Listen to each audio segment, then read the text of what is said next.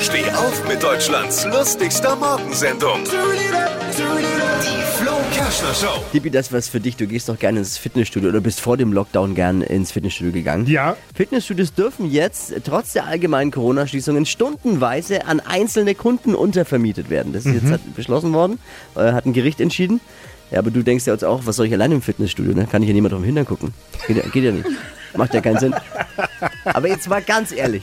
Der Lockdown war die perfekte Ausrede für meine Faulheit. Das wollen Sie mir jetzt auch noch wegnehmen. Frau Merkel, es reicht.